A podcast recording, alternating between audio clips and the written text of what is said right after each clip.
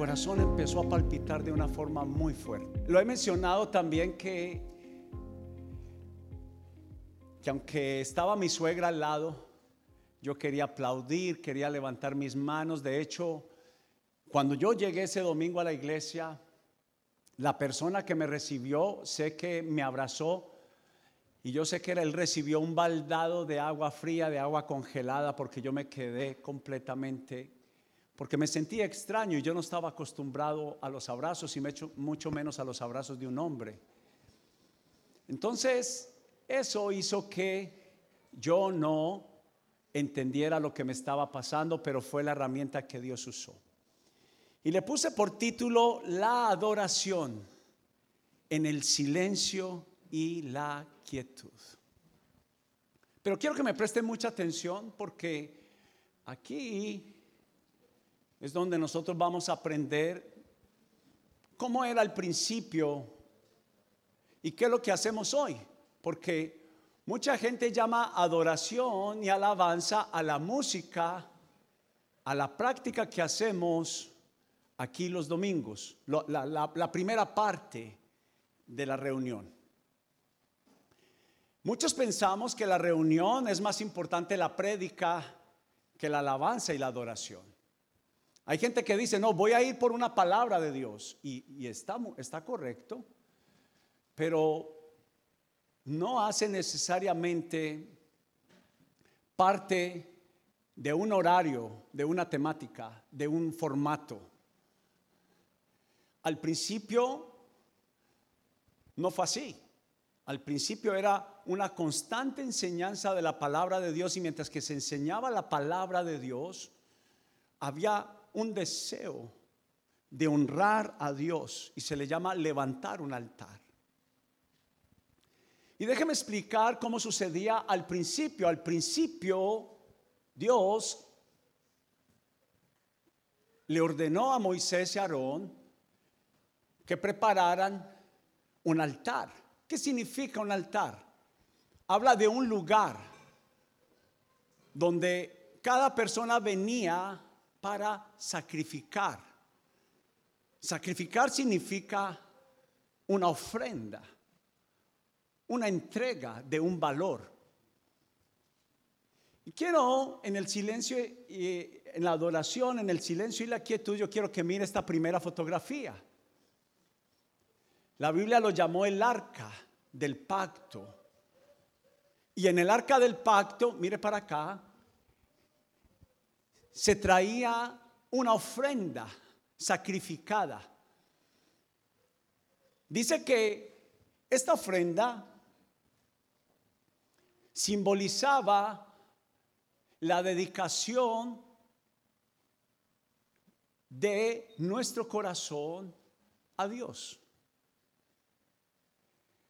Y yo no podía terminar esta serie, estamos para terminar esta serie, pero este tema es importante tener conocimiento porque es más que alabanza. ¿Por qué no comenzamos hoy necesariamente haciendo todo nuestro tiempo de alabanza? ¿Por qué empezamos a esta hora?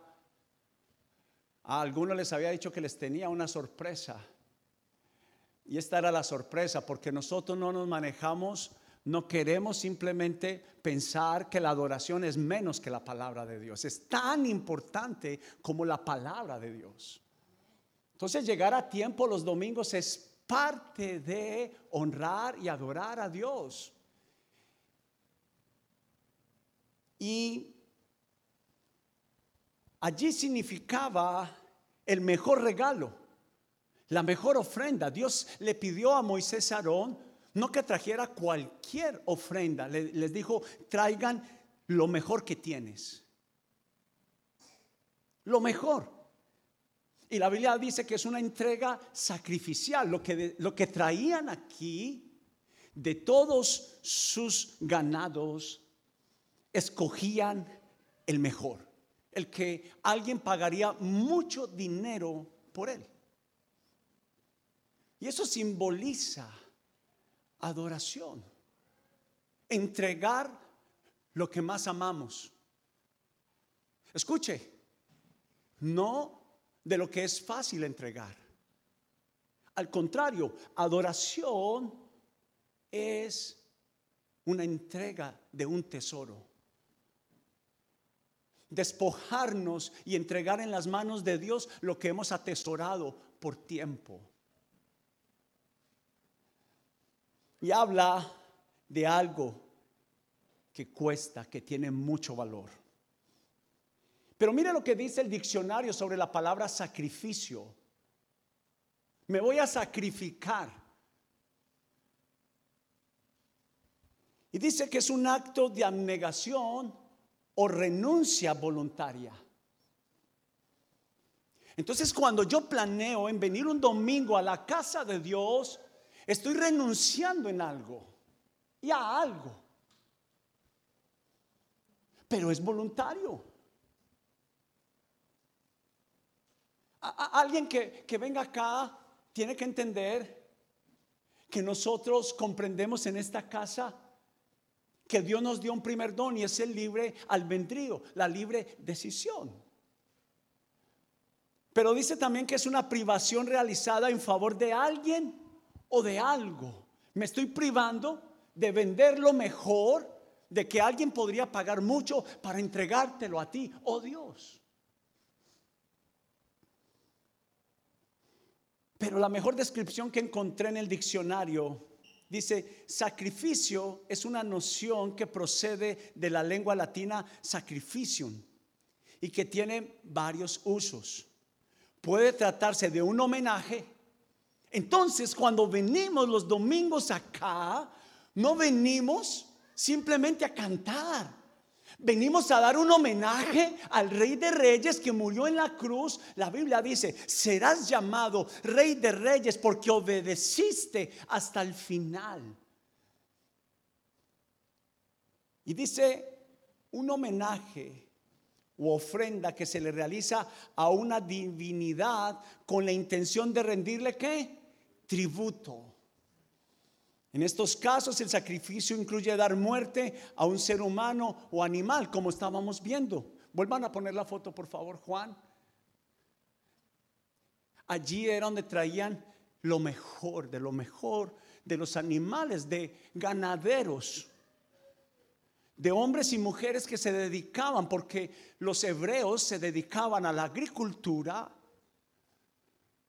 Y la Biblia dice que sus ofrendas no era de las obras, eran las primicias primero, lo que se le entrega a Dios primero. Y en la quietud es donde yo puedo ver el sacrificio de Jesús en la cruz. El principal sacrificio Yo recuerdo que cuando llegué, como estaba mencionando a la iglesia y esa música empezó a sonar, algo empezó porque creo que la presencia de Dios está en medio de la adoración, no de la música. Yo puedo cantar canciones y no adorar. Puede haber una, una música muy, muy hermosa, pero no quiere decir que haya entrega y dedicación, ofrenda sacrificial. Entonces un domingo el solo hecho de venir, dese un aplauso, usted está sacrificando, dese un aplauso. Usted está sacrificando dormir más. Usted está sacrificando dinero porque está o trayendo, poniendo gasolina, algunos un toll. Estás diciendo Dios es primero. Pero Déjame mostrarte algunos ejemplos que son bastante claros y quiero que veamos el primero. Yo hablo mucho de esta mujer y es la mujer del vaso de alabastro. Dice que ella ahorró lo que equivale en varios años, ahorró lo que equivale a un año de salario y se lo ofrendó a Jesús. La misma foto del altar que hacían los antiguos, ella lo representó no en un animal, sino en un perfume y dice que era alabastro. Nada olía igual a ese vaso. Y en un solo instante ella trajo la ofrenda, lo mejor de su corazón. Pero usted sabe quién era la mujer. Una señalada como adúltera, pero que fue rescatada por Jesús el día que la iban a asesinar por su adulterio. Porque la paga del pecado era la muerte para las adúlteras. Fue encontrada en el mismo acto de, adulterio y vino los sacerdotes con piedras en la mano para asesinarla. Pero Jesús la rescató por la ofrenda. Ella reconoció que Jesús se hizo la ofrenda principal en su vida y tomó vida en su corazón el sacrificio de Jesús. Entonces ella en gratitud vino delante de Jesús y dice la Biblia que derramó completamente este vaso de alabastro sobre él. Y alguien dijo, ¿qué es ese desperdicio? Pero Jesús vio a la mujer como el más especial tesoro. Eh, eh, la persona que dijo este desperdicio dijo, con el valor de ese perfume se hubiera podido alimentar a muchos pobres. Pero Jesús le dijo, los pobres los van a tener por siempre, pero más el acto de esta mujer quedará para la memoria de generaciones. El acto de dar primer lugar a Dios. La segunda foto que les traigo hoy, usted recuerda cuando decía que en el diccionario menciona que es la muerte de un ser humano.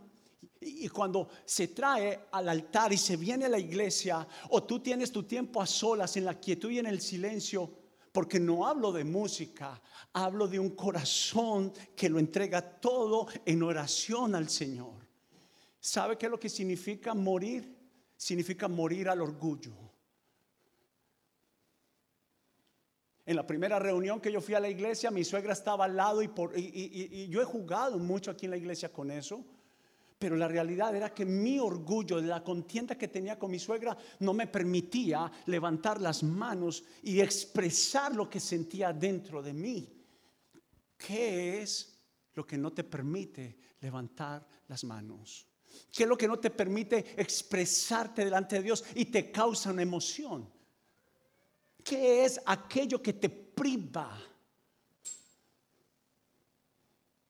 Pero este hombre, pensando en esta enseñanza, encaja bien.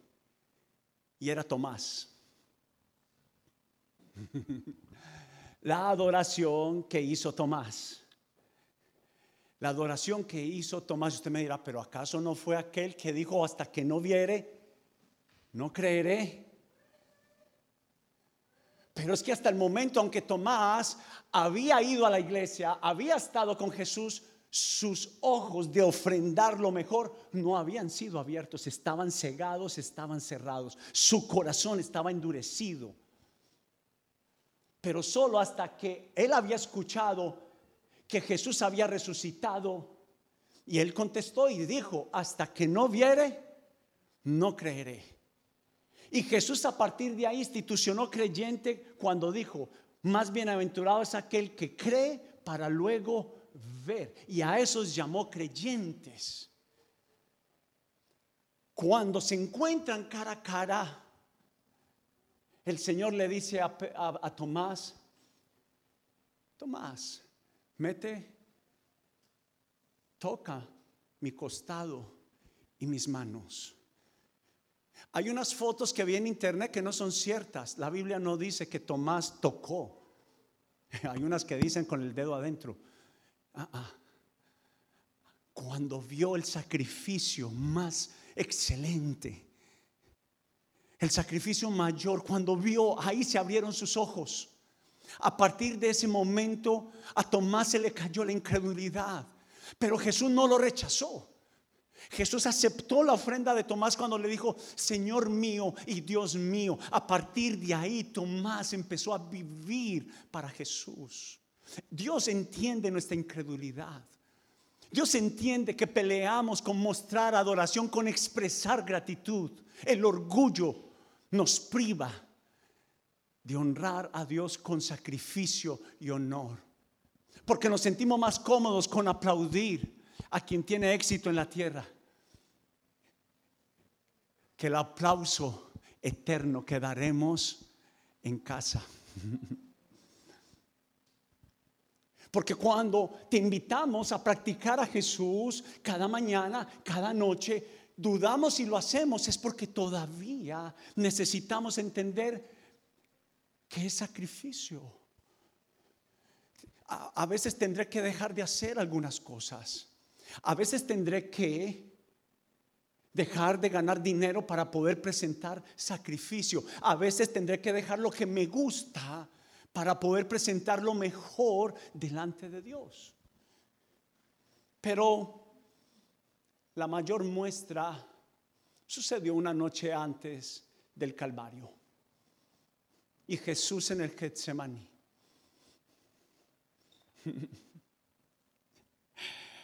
Él es el principal sacrificio, es el principal adorador. No, no, no ha existido alguien como Jesús.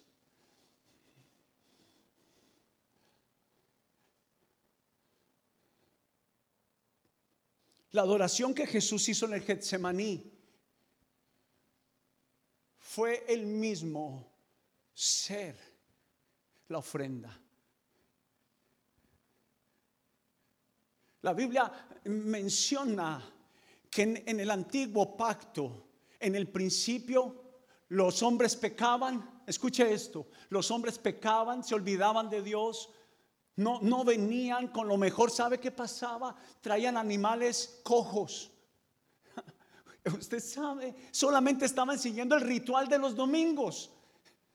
¿Me entiende? Solamente estaban siguiendo el ritual de yo oro, yo eh, eh, Inclusive hay gente que maldice y dice bendiciones. ¿Me entiende que estamos en la generación donde más está la palabra en la boca bendición, pero no, pero no produce vida?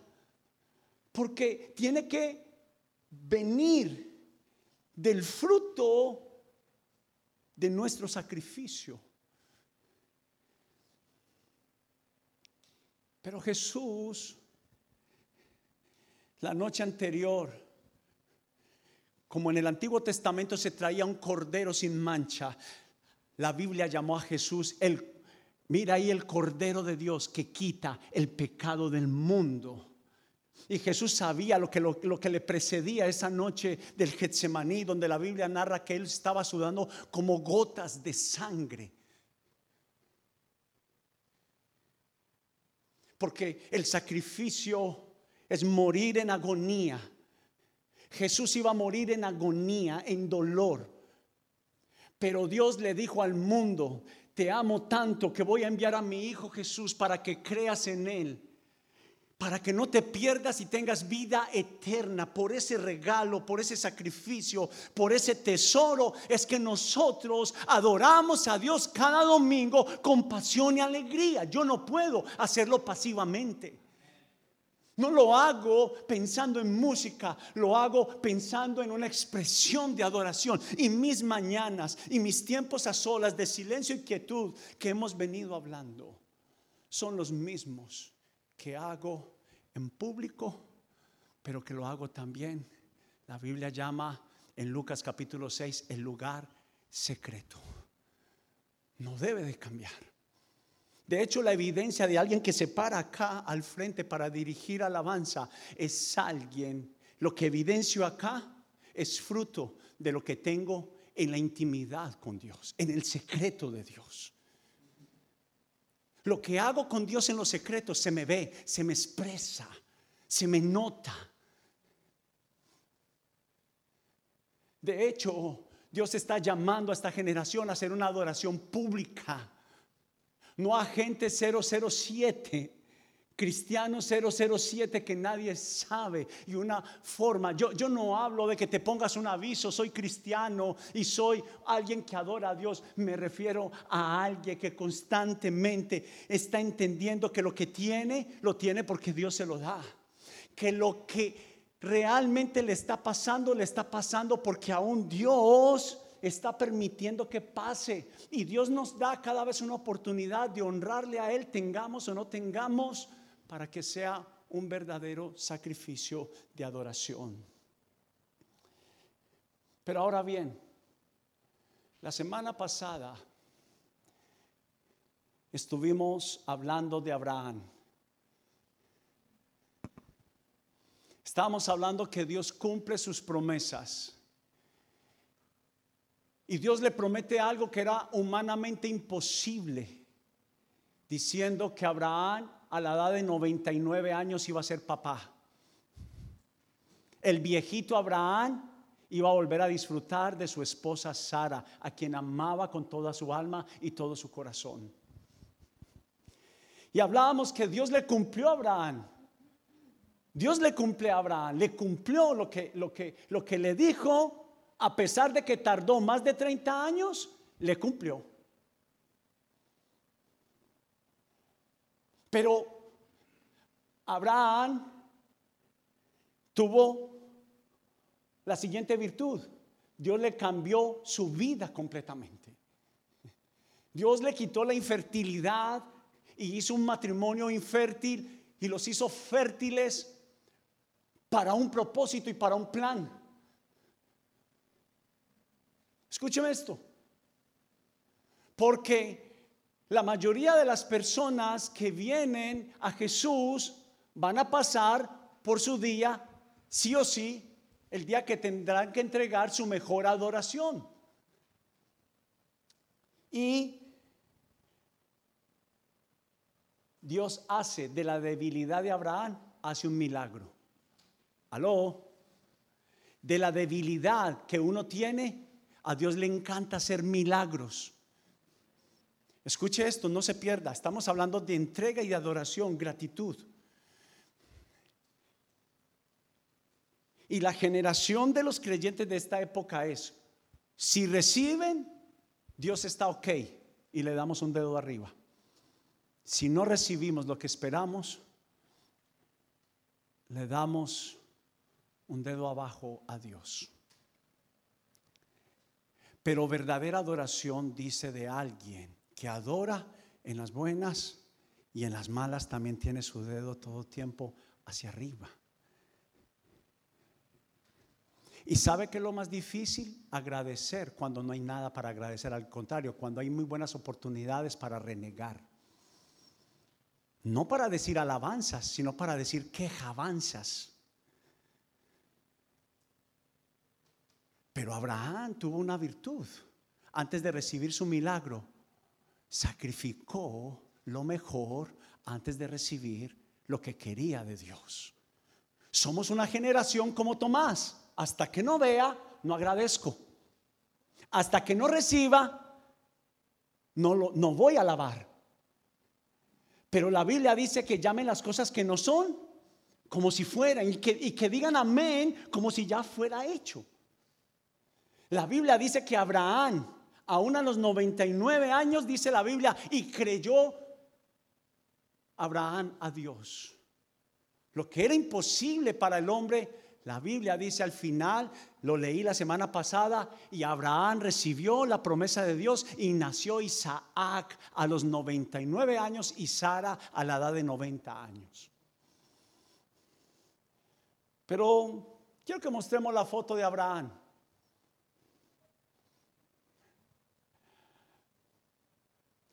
Capítulo 20 y 21 dice la Biblia que le dio a su hijo.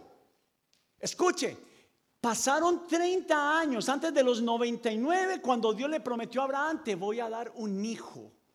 Te prometo, Abraham, que tendrás un hijo de tu esposa, quien amas, Sara. Esperó por 30 años. Y a la edad de 99 años, 30 años después, se cumplió. A veces Dios llega a las 11:59, pero Él sabe por qué tiene que llegar en ese tiempo. Pero nosotros dejamos, abandonamos la adoración, porque somos como Tomás, hasta que no meta mi dedo, no voy a adorar, no voy a creer, no voy a entregar, no voy a sacrificar, no voy a ofrendar. No se pierda hasta acá, por favor. Estamos hablando de una cultura judío-hebrea que se le enseñaba a los hijos que cada día debían de presentar un presente como se le presenta, yo lo digo muy seguido, así como se le presenta a la reina Isabel, cualquiera que la quiere ir a visitar. Nadie puede presentarse delante de un rey una reina o un duque sin un presente. No lo dejan entrar. No puede entrar de cualquier forma en su, en su vestuario, en su ropa, y no puede ir sin una ofrenda, sin un sacrificio. Y como dicen las mujeres, yo no miro necesariamente el precio, sino lo que le costó en tiempo. Amén, hijas. Solamente vi los ojos así. Mi esposa me enseñó, amor, vaya el dinero. Yo quiero que tú vayas al almacén, pienses en qué me gustaría a mí, toma tiempo, así creas que no es el solo hecho que tú hayas pagado ese precio, ese es el significado de tu regalo para mí. Ese es el significado de nuestro regalo y nuestra adoración a Dios. Tiempo dedicación, lo mejor. Cuando venimos aquí los domingos, tú no estás cumpliendo un ritual, tú estás dando lo mejor. Estás abandonando la playa. Aló, yo hago campaña en contra de la playa los domingos en la mañana.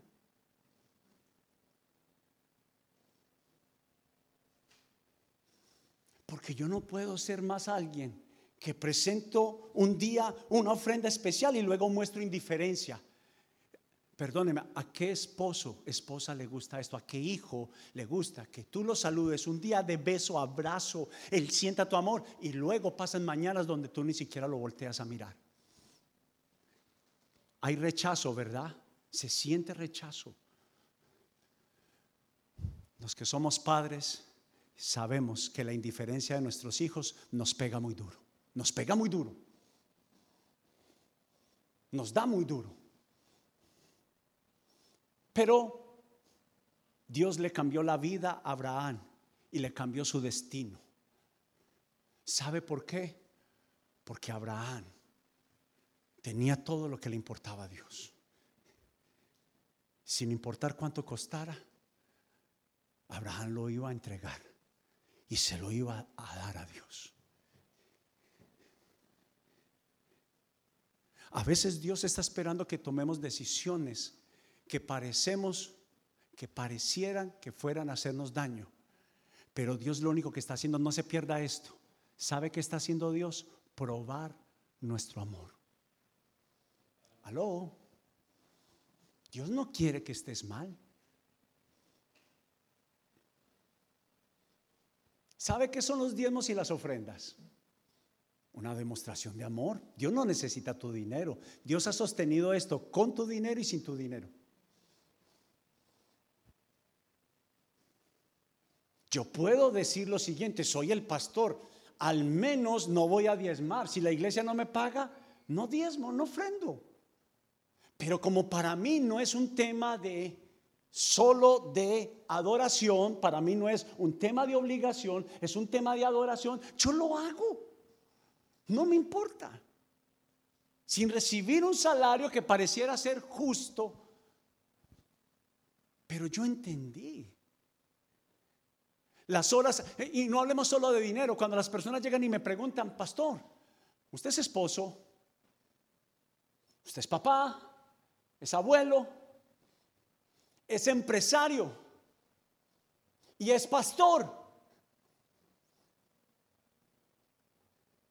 Pero es que yo recuerdo el ejemplo de los hombres de Dios. Abraham era un empresario, el rey David era un empresario. Apóstol Pedro era un empresario, tenía un negocio de pescadería. Y Dios lo llamó para ser, le dijo, ahora no serás más pescador de peces, sino que ahora serás un pescador de hombres. Pero la pregunta es, parecía tan loco como lo que Dios le dijo a Abraham, igual de loco, porque era, si viviendo de la pesca estaba, decimos en Colombia, embalado mal financieramente, ¿cómo es eso que ahora me dice, sígueme? Y ahora no voy a vivir de los peces, entonces ¿de qué voy a vivir? Hasta que no meta, Señor, hasta que no me des la pesca, ¿Sí o no? Primero prospérame y luego te sirvo. No, la visión, la fe y el amor trae la provisión. En el reino espiritual, en el mundo espiritual, primero se da y luego se recibe. Usted se sabe este, más bienaventurado es dar que... Ah, ok. Es lo que estamos aprendiendo hoy. Sacrificio. Hay personas que están esperando por recibir de Dios. Primero, pongámonos de acuerdo en algo también. Te amamos, pero todo lo que hacemos, pequeño o grande, lo hacemos porque te amamos. Pero el beneficiado eres tú, no la iglesia. ¿Aló? Ay, ay, ay. El beneficiado eres tú.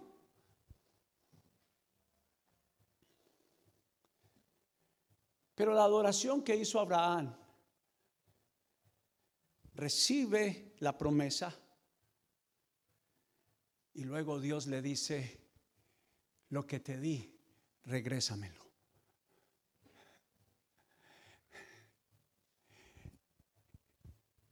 Todo lo que quería un anciano de 99 días.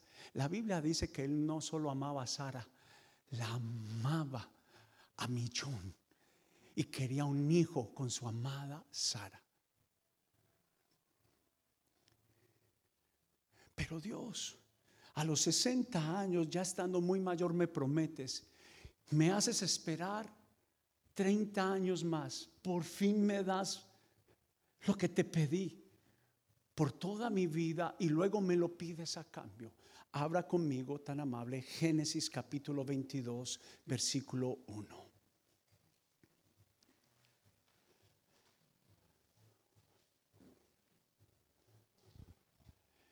Practicar a Jesús, escúcheme, la noche del Getsemaní, muchos de ustedes, yo sé que le, ha tocado pasar una noche como la del Getsemaní, cuando usted dice, ya no doy más. Yo escribí una canción que dice, tu amor es aceite derramado en mi corazón, el ardiente deseo de tu presencia, Señor, tu fragancia, pensando en la mujer del vaso de alabastro, y perfume, siento al tu nombre mencionar, mis lágrimas corren, siento tu fuego tocar, tu espíritu me impulsa a sacrificar ¿Sabe cómo compuse esa canción? Estaba pasando mi Getsemaní y estaba pasando mi monte Moria, que fue el lugar que Abraham. Cuando yo llegué a los Estados Unidos, cerré mi sueño, mi empresa. Un viernes a las seis de la tarde entregué todas mis propiedades en el valor de las deudas que tenía. Y yo tenía ya un trabajo para empezar en una factoría un lunes a las 7 de la mañana. Y yo recuerdo que cuando llegué a esa factoría fría y gigante, un lugar donde había más de 100 mil jackets, en Secaucus, New Jersey, yo recuerdo que tuve una sensación, un abismo vacío, con una oportunidad para renegar, para una oportunidad para decir, hasta aquí me trajiste, te olvidaste de mí.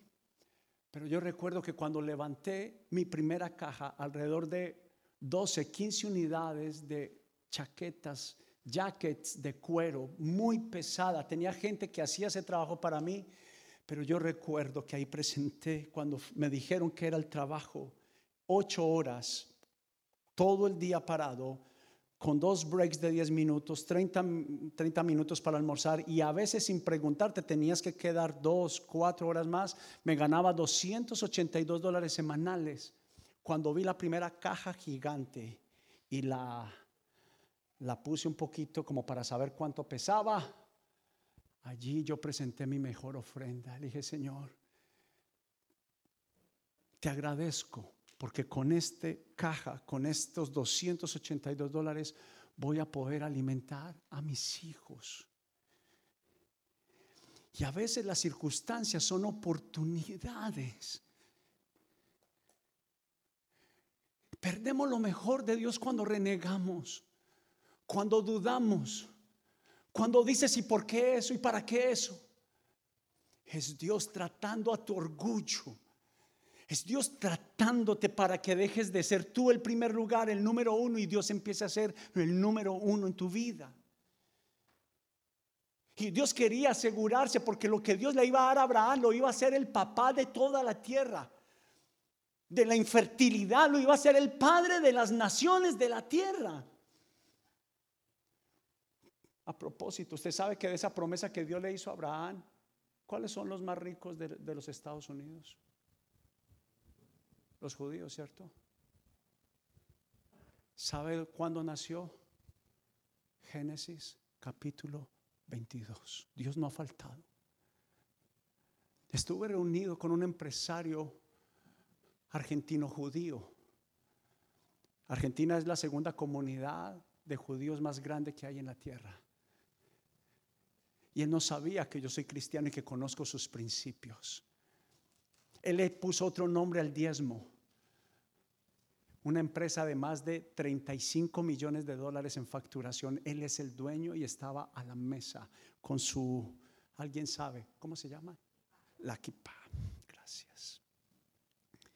Invitándome a hacer negocios con ellos, pero yo me dijo, pero oye, necesito decirte de antemano que lo primero que hago es sacar mi 10% y necesito saber si esta compañía, y ahí al, lado estaba mi jefe, el presidente de la empresa que yo trabajo. Y yo le dije a él, yo reconozco el principio del sacrificio y de la ofrenda. Y está ok con nuestro negocio. Porque yo sé que eso es honrar al que me da. Él no sabía que yo sabía de lo que él me estaba hablando. No habíamos empezado el negocio y él ya estaba hablando de entrega, de dar.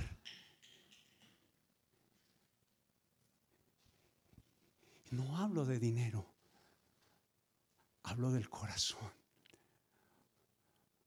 Porque donde está tu tesoro, dijo Jesús, allí está tu corazón. Amor, abiertamente te lo dije esta mañana. La gente ama al mundo. Yo estaba pensando en esta enseñanza. Yo, Señor, yo no quiero parecerme mejor que alguien, soy el más débil de todos. Pero una cosa tengo clara, que cuando quise pecar, no lo quise hacer por, por amor. Cuando quise tirar la toalla al cristianismo, no lo hice, ¿sabe por qué? Por amor. Venir a los Estados Unidos no queríamos. Pero yo sé que lo que está pasando hoy en día en nuestra vida, en nuestra economía, tiene que ver de ese primer día. Si yo hubiera renegado ese día, la economía de hoy no sería realidad, realidad para mí.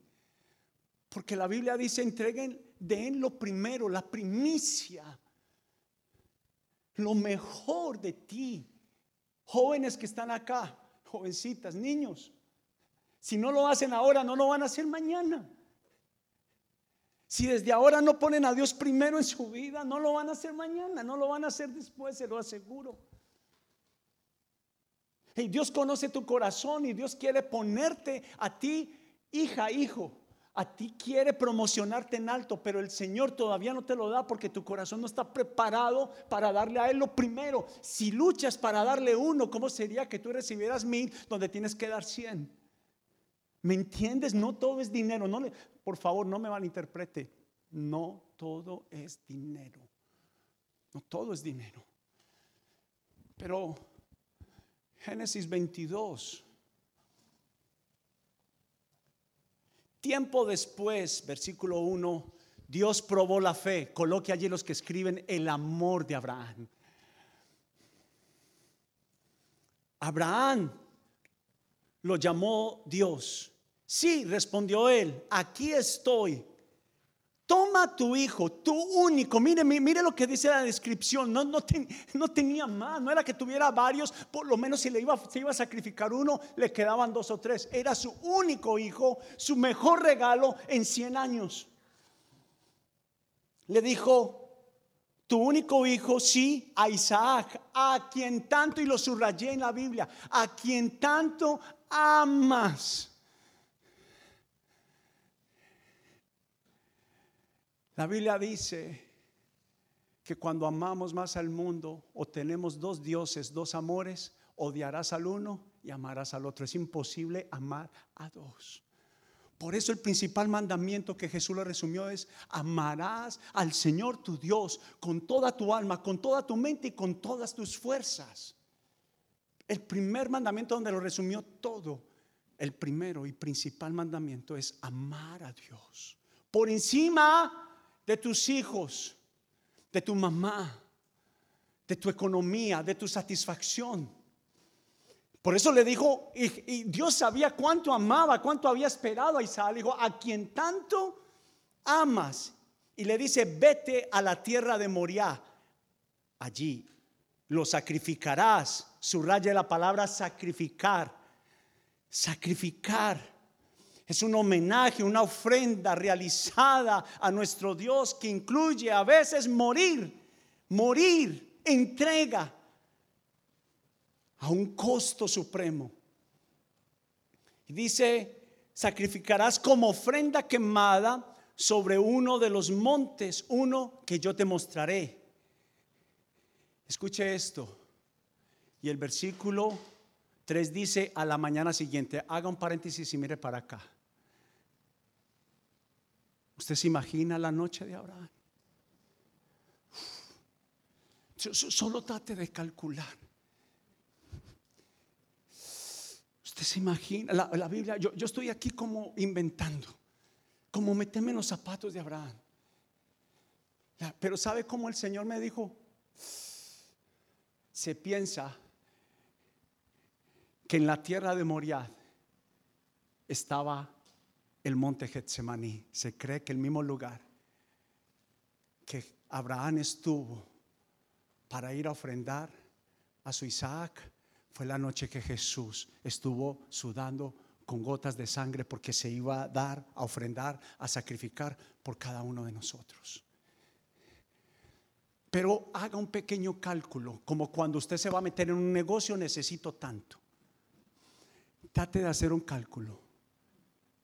Trate de calcular la noche de Abraham. ¿Cuántos son padres acá? Levánteme la mano.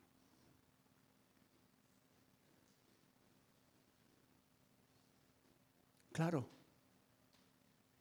como no es su guerra, es, es, la de Ucrania.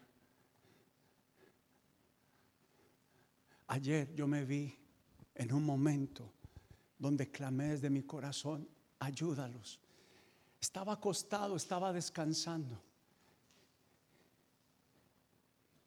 Y fue un momento para decirle a Dios, Señor, de toda mi vida, ayúdalos, ayuda a los ucranianos.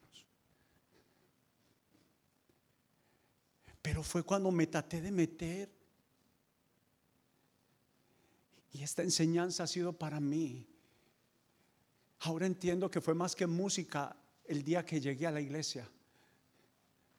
Por eso tomamos la decisión hoy de cambiar. Yo tomé hoy la decisión de cambiar, porque la palabra no es más importante que el tiempo de mi entrega, de mi ofrenda, de mi, de mi atesorar a Dios. No es más importante. Perdóneme, no es más importante. Aquí no venimos solo por una palabra, aquí venimos también a entregar y a ofrendar nuestro corazón a Dios. Versículo 3, lea conmigo, a la mañana siguiente Abraham se levantó temprano, ensilló su burro y llevó con él a dos de sus siervos, junto con su hijo, con la ofrenda, con el tesoro Isaac. Después cortó leña para el fuego de la ofrenda y salió hacia el lugar que Dios le había dicho. Al tercer día, o sea que era un, un viaje largo, largo. Recuerda lo que hemos hablado, estar en la quietud y en el silencio nos va a costar. Va a venir la noche que estás acostumbrado a la parranda y vas a tener una lucha, una batalla. Yo la tuve. Pero es un día largo, una temporada larga donde está bien luchar. Pero nos va a costar. Nos que cuesta dejar el mundo. Es que nos enseñaron a amar al mundo. Nos enseñaron a decir que lo que ofrece el mundo es lo mejor. Es que cuesta. No hay hipocresías, hay verdad, cuesta. Pero cuando entiendo la adoración, yo empiezo a decir, es mejor vivir para ti, es mejor tu presencia, es mejor tu amor que mil amores, dice la Biblia, es mejor el amor de Dios que mil amores. Dice al tercer día, versículo 4, de viaje Abraham levantó la vista y vio el lugar a la distancia. Y le dijo a sus dos siervos, quédense aquí con el burro, dijo Abraham a los siervos, el muchacho y yo seguiremos un poco más adelante y allí entregaremos. Él sabía que ahí lo vio desde largo. Óigame, si la noche fue larga, cuando él ya vio el momento acercándose, trate de meterse en esto. La noche que Dios le dice, entrégame a tu hijo recorre tres días, pero después de tres días ve el lugar donde se iba a hacer todo el sacrificio.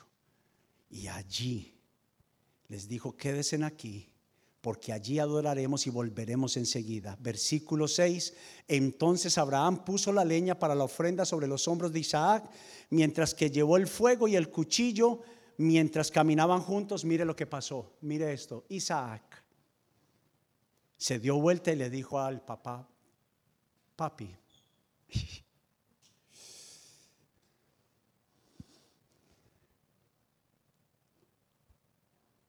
padre, sí, hijo mío, yo creo que cuando Isaac dijo esto, Abraham sabía lo que le iba a preguntar.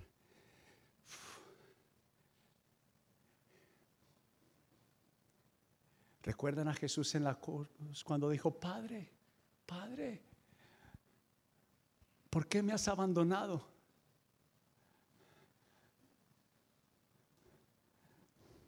Fue la mismo, el mismo clamor, porque mire lo que dijo, sí, hijo mío, contestó Abraham, tenemos el fuego, tenemos la leña, que es lo que acostumbramos llevar para el sacrificio, pero dijo el muchacho, pero ¿dónde está el cordero para la ofrenda quemada?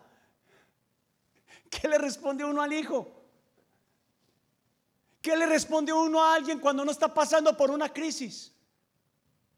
¿Qué responde uno a alguien cuando te dice, hola, ¿cómo estás? Y usted sabe que está mal. Y usted sabe que su corazón lleva pesado muchas noches. ¿Qué contestamos?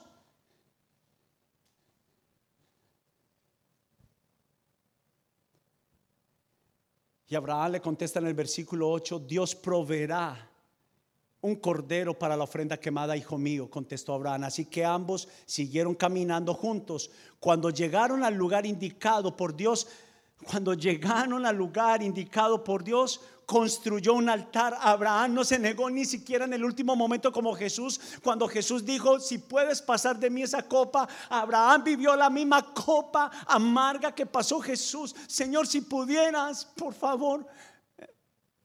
Pero no escuchó la voz de Dios, no la escuchó. Solo escuchó, llévalo y sacrifícalo para mí.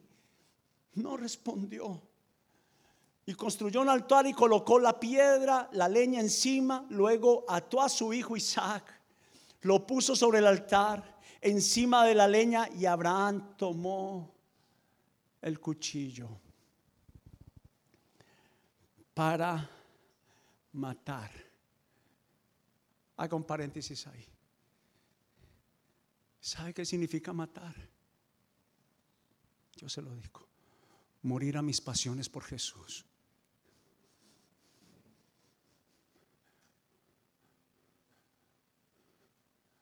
Morir a mis deseos por Él. No se le llama creyentes a los que solamente dicen creo. ¿Sabe quiénes son creyentes y patriotas como los ucranianos? como aquellos deportistas que son millonarios, que estaban viviendo en la Florida, en Inglaterra, y dijeron, voy a pelear por mi país y por mi familia. Padres que ofrendaron a sus hijos y los enviaron solos y se quedaron con sus esposas con un fusil en la mano. Al menos las mujeres tenían la libertad de irse o de quedarse. Madres que dijeron a los hijos, vayan con esta vecina, porque me quedo en la primera línea, me ofrendo, me doy, doy lo mejor, mi primera caja, Jesús en la cruz, la mujer del vaso de alabastro, años de ahorros, lo vació en un solo momento. Tomás, que no, le importó ser burlado, que le dijeran, tú eres un incrédulo y ahora que miraste, ahora si quieres creer, no le importó y dijo y adoró, Señor mío y Dios mío, y a partir de ahí Tomás vivió para Dios. Abraham, 99 años. Es como ir camino al Calvario las veces que Jesús cayó con la cruz. Cada paso, tres días, ve el lugar de lejos. La noche anterior, tres días, ve el lugar de lejos. Cuando llega al lugar, dice que toma el cuchillo para matar, matar el pecado, matar lo que nos apasiona. La Biblia lo llama pasiones desenfrenadas. ¿Y sabe de dónde nace mayormente? Cuando yo me hago primero que Dios. Lo que yo pienso, lo que yo creo. Y estamos enseñando a esta casa, a esta iglesia, a que practique a Jesús. Porque lo que hizo Jesús todo el tiempo fue negarse a sí mismo. ¿Sabe cómo se llamó el apóstol Pablo y le llamó a la iglesia de los creyentes? Esclavos de Jesús era casi firmar y era casi seguro morir. Los apóstoles sabían lo que les iban a pasar. Cuando ellos aceptaron el llamado de Jesús, ellos sabían que estaban firmando su sentencia. Sus familias no los volverían a ver y no los volvieron a ver. Escúcheme, las familias de los apóstoles nunca más los volvieron a ver. Y ellos sabían que en el momento que empezaran a servir a Jesús, los iban a matar. Y todos murieron. Solo un apóstol quedó para contar la historia y del futuro que nos espera. Estoy terminando para decir unos últimos consejos.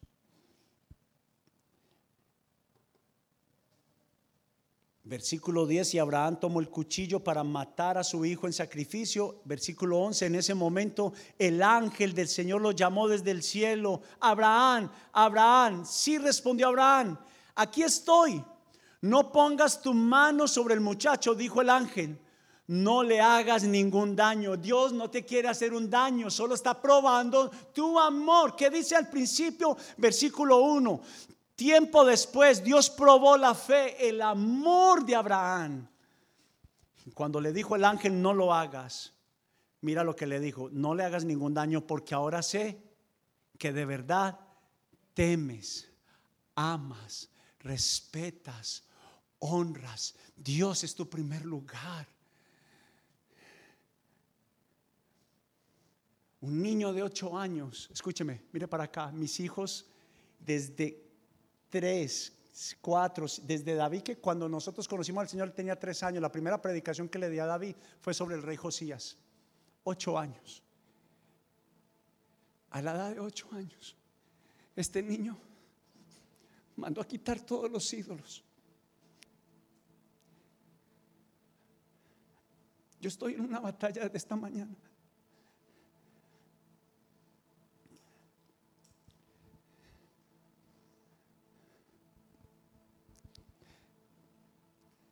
No sé cuánto queda para la venida de Jesús. Yo no me quiero atrever como algunos pastores a quien respeto mucho están diciendo que los tiempos están cerca. Pero para muchos será el crujir y llorar de los dientes, dice la Biblia. Para mí será el día que he esperado.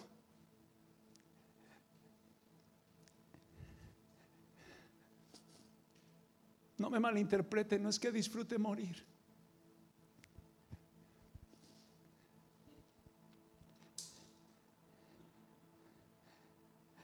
Pero si estás en pecado, no vas con Él.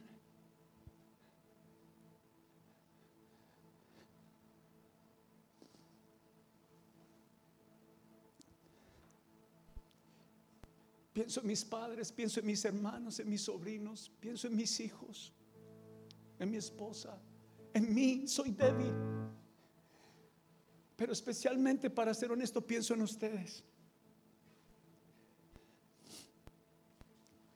Porque a mis hijos les he predicado desde los tres años, a ellos desde que estaban en el vientre de la mamá, les he hablado la palabra de Dios. Ya es la decisión de ellos, pero ustedes Tuve una lucha esta semana. Hemos hablado de vivir para Dios. De venir cada mañana a entregarle a Él lo mejor, cada noche. Pero mientras que no dejemos a este mundo,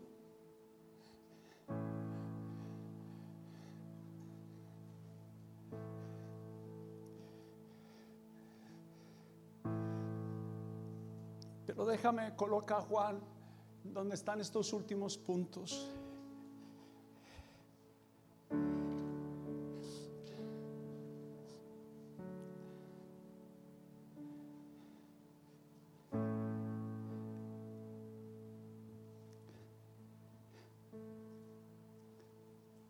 No me importa que me juzgues.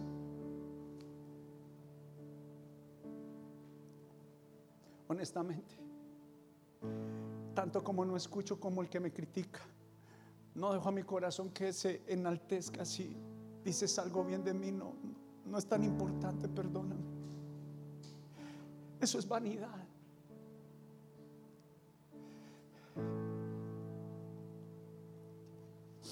Mi esposa me mira y le dice, ¿y cómo, tú sabes? Me, me preguntaste y yo dije, porque Espíritu Santo me está diciendo. Hay gente que le sigue jugando doble a Dios. Tú sabes de qué pecado te estoy hablando. Espíritu Santo funciona.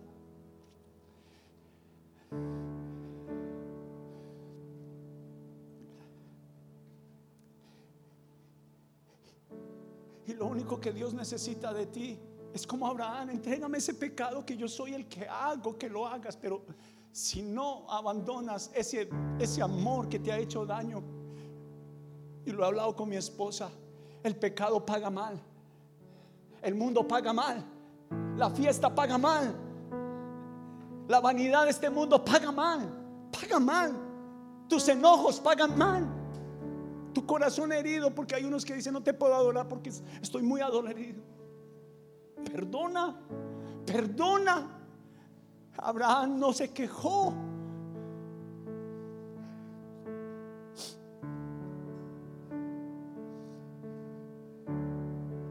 lugar al cual me dirijo para decirle a Dios qué es adoración, qué es sacrificio.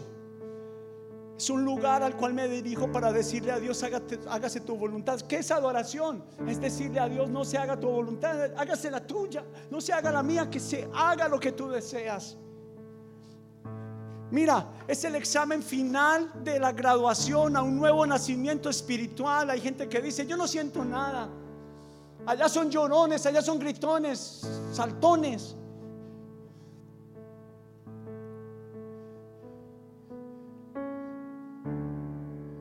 Es un nacimiento espiritual al inicio de un nuevo amanecer como le ocurrió a Abraham. Jesús lo hizo en el Getsemaní, Abraham lo hizo en el monte Moriah. Ahora es el tiempo que lo hagamos nosotros en este tiempo y en esta generación. que es sacrificio, es alguien que bebe la copa amarga sin reprochar. Hay gente que apenas le vienen las deudas. Hay gente que llora y se amarga porque no tiene economía. Por Dios. Él es mejor que eso.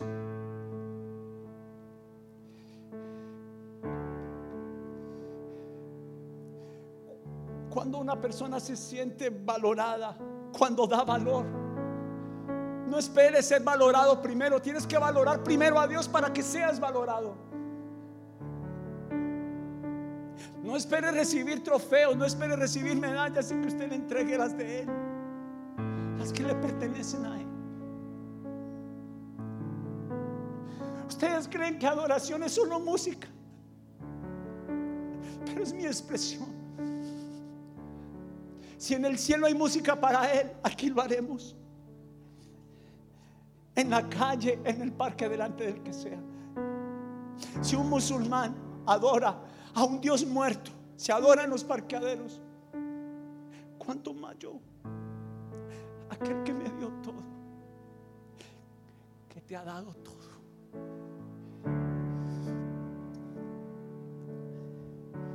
Es alguien que bebe la copa amarga sin reprochar y que en cambio demuestra su adoración con validación de amor, como lo hizo Abraham. Adoración no es lo que Dios me da, sino lo que le doy, lo que entrego en sacrificio, lo que le doy por amor.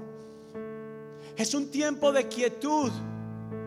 Es un tiempo en las olas donde le entrego todo a Dios porque es allí donde lo hago.